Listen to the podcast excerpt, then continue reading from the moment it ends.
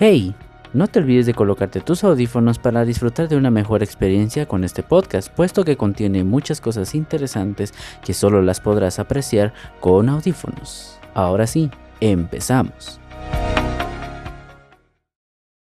Buenos días, buenas tardes, buenas noches a la hora que sea que estén escuchando esto. En esta ocasión vamos a tratar el tema del redoblante. Alto ahí, momento, momento, momento.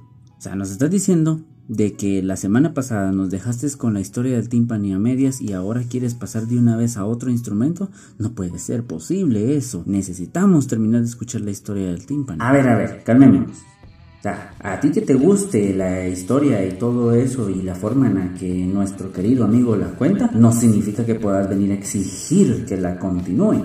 Si él quiere seguir con la historia, pues él la sigue, si no, pues no. ¿Y tú quién eres para venir a callarme? El público está exigiendo que le terminemos de contar la historia y tú venís a poner tus ideas locas. No, hombre. ¿Que quién soy yo? ¿Que quién soy yo? ¿Me venís a mí a retar? Pues sí, yo soy el que le dice exactamente lo que él tiene que hacer en el momento justo. Y no tiene por qué andar siguiendo las cosas que le dicen la gente, hombre. Tú mira, cállate, por favor, por favor. O sea, el público le está pidiendo a él que por favor termine de contar la historia del timpani. Pues tan sí, bonita. si él quiere contar la historia que se le dé la pues que la cuente a de él todos se lo modos, a debe nosotros todo no al nos público. importa. Todo, Al público todo. no tiene por qué importar lo que él haga o deje de hacer. Pida. Él quiere seguir Señores, con su vida, terminar de él contar tiene su que venir hacer lo alto, alto, alto, alto, alto. Gente, por favor, hombre, ¿qué les pasa? Pues, Estamos en, en público, hay niños escuchando y ustedes peleándose en mi cabeza. No, hombre, no puede ser eso, sí. No, no, no, no, no, no. Miren, pues, vamos a terminar la historia del timpani. Sí, está bien, terminemos la historia del timpani.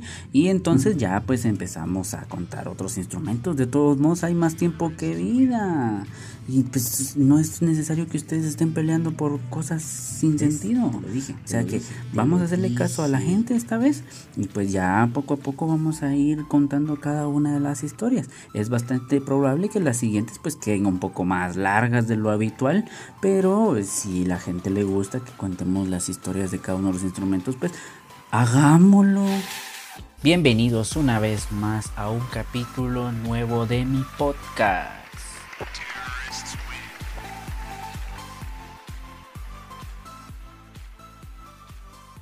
Muy bien, muy bien, muy bien. Bienvenidos una vez más a este podcast que espero que les esté gustando a quienes lo escuchan.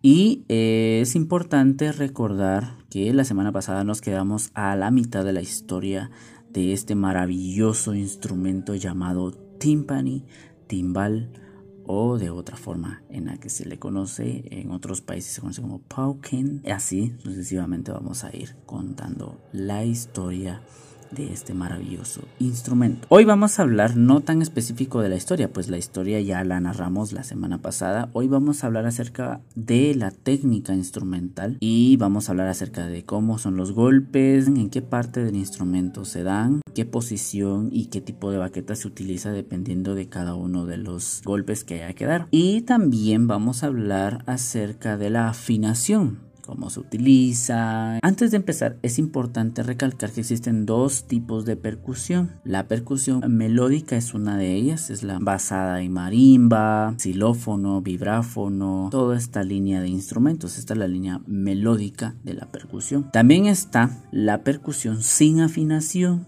o sin melodía, que por ejemplo entran los membranófonos y otros instrumentos de percusión como la clave, woodblock y todos este tipo de instrumentos. Entre la gama dentro o dentro de la categoría de la percusión membranófona entra el timpani y entra el redoblante y entran otros instrumentos que utilizan membrana. El timpani es uno de los que más resalta y de hecho es uno de los que más técnica física exigen. Existen muchas técnicas físicas utilizadas para interpretar este instrumento y una de ellas o la más conocida es la técnica francesa. Es la más utilizada dentro de la mayoría de intérpretes de timpani, timbal y eh, es de hecho eh, la conocida eh, a nivel mundial, la que casi todos aprendemos a utilizar. Ahora bien, ¿En qué parte del parche o membrana vamos a interpretar o vamos a hacer los golpes del tímpani para que tenga una mejor resonancia? Es importante recalcar que no solo ahí se interpreta el tímpani, ahí en toda la en toda el área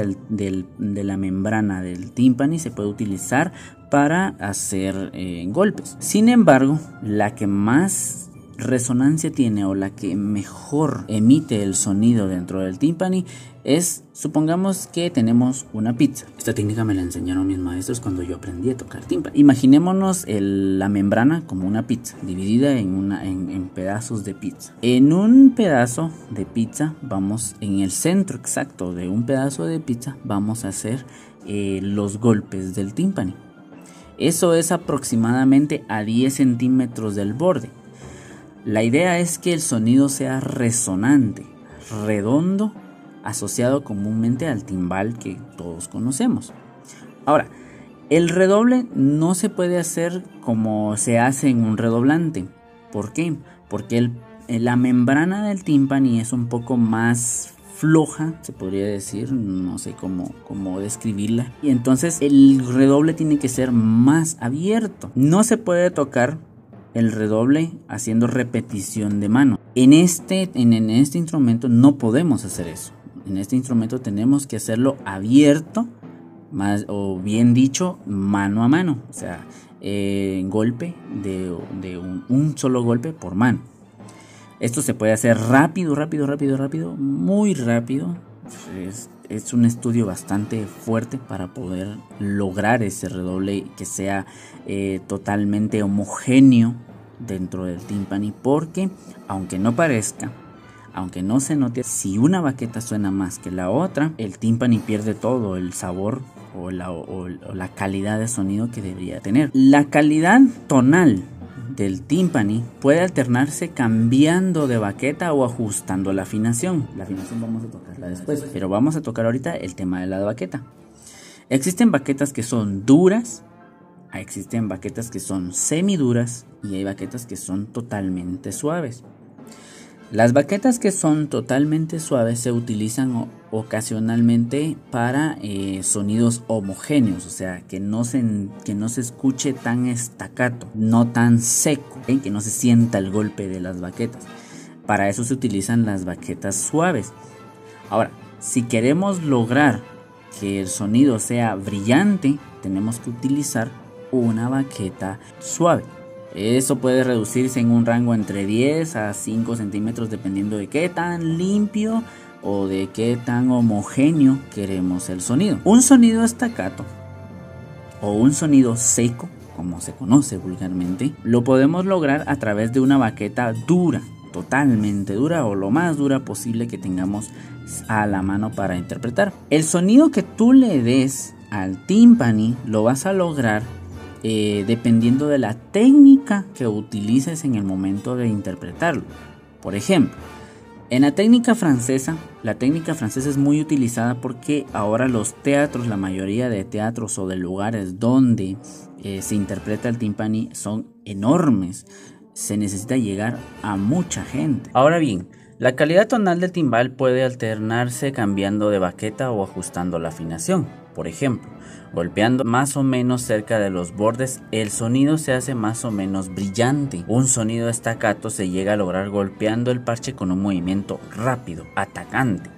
En un redoble se suele intentar mantener las baquetas lo más cercanas posible entre ellas para lograr un sonido estable y uniforme y al mismo tiempo mantener el mismo impulso de golpe en las dos manos para que suene parejo. Existen muchas variantes en la técnica de los que los intérpretes pueden aplicar para crear diferencias de timbre. Ocasionalmente los compositores especifican la forma en que los timbalistas deben golpear el instrumento. Bela Bartok escribió un pasaje a ser tocado en el borde del parche en su concierto para violín. La afinación vamos a tocar por encima el tema que antes de una interpretación el timbalista debe limpiar entre comillas los parches para ecualizar la tensión de cada tornillo de afinación, es decir, que en el parche o la membrana del tímpani todos los tornillos deben estar apretados exactamente a la misma medida para que todo toda la membrana tenga la misma afinación. Esto se hace para lograr que cada punto del parche quede afinado exactamente a la misma nota. Cuando la membrana está correctamente tensada, el timbal producirá un sonido bello y afinado. De otra forma, la afinación tenderá a bajar después de cada impacto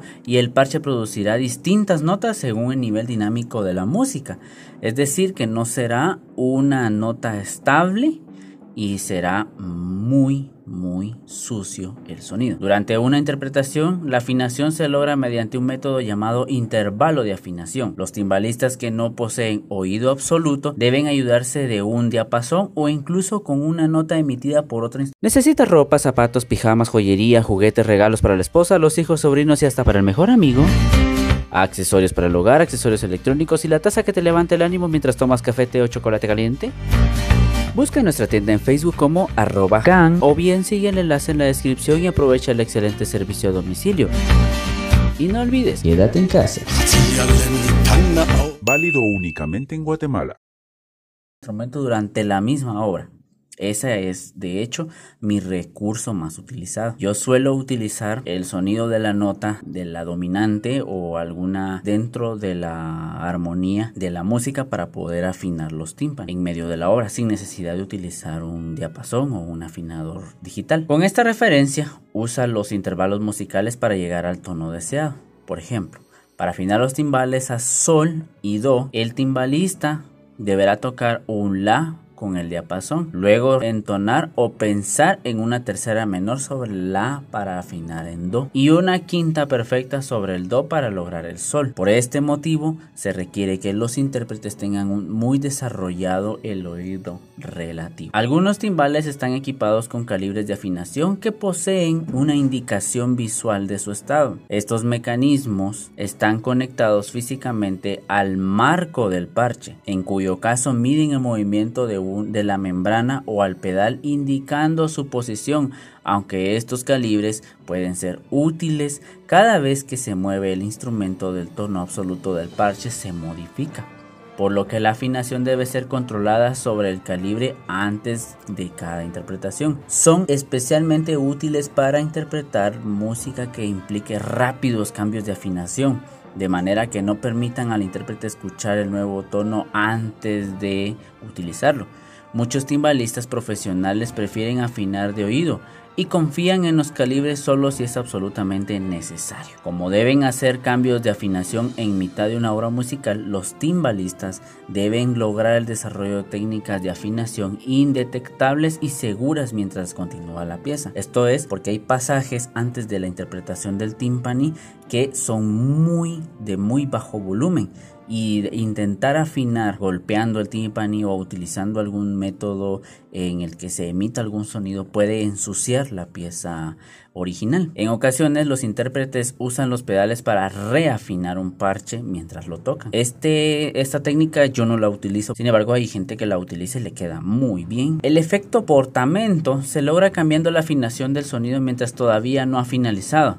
Esto se denomina glissando aunque el uso del término no es estrictamente correcto. Los glissando más efectivos son aquellos que van en notas graves a agudas y mejor aún si se hacen mediante redoble. Uno de los primeros compositores en requerir este efecto fue Carl, utilizando dos conjuntos de timbales, ambos tocando glissando al mismo tiempo en su sinfonía número 4, La Inextinguible. Para ello necesitamos, en la actualidad, utilizamos un sistema mecánico dentro del timpani para poder llegar a la afinación de una forma más rápida. El uso de pedal es entre los intérpretes prácticamente un sinónimo de afinar. El uso de pedal es entre los intérpretes prácticamente un sinónimo de afinar, pero en particular se refiere a aquellos pasajes donde el timbalista debe cambiar la afinación de un timbal durante una ejecución.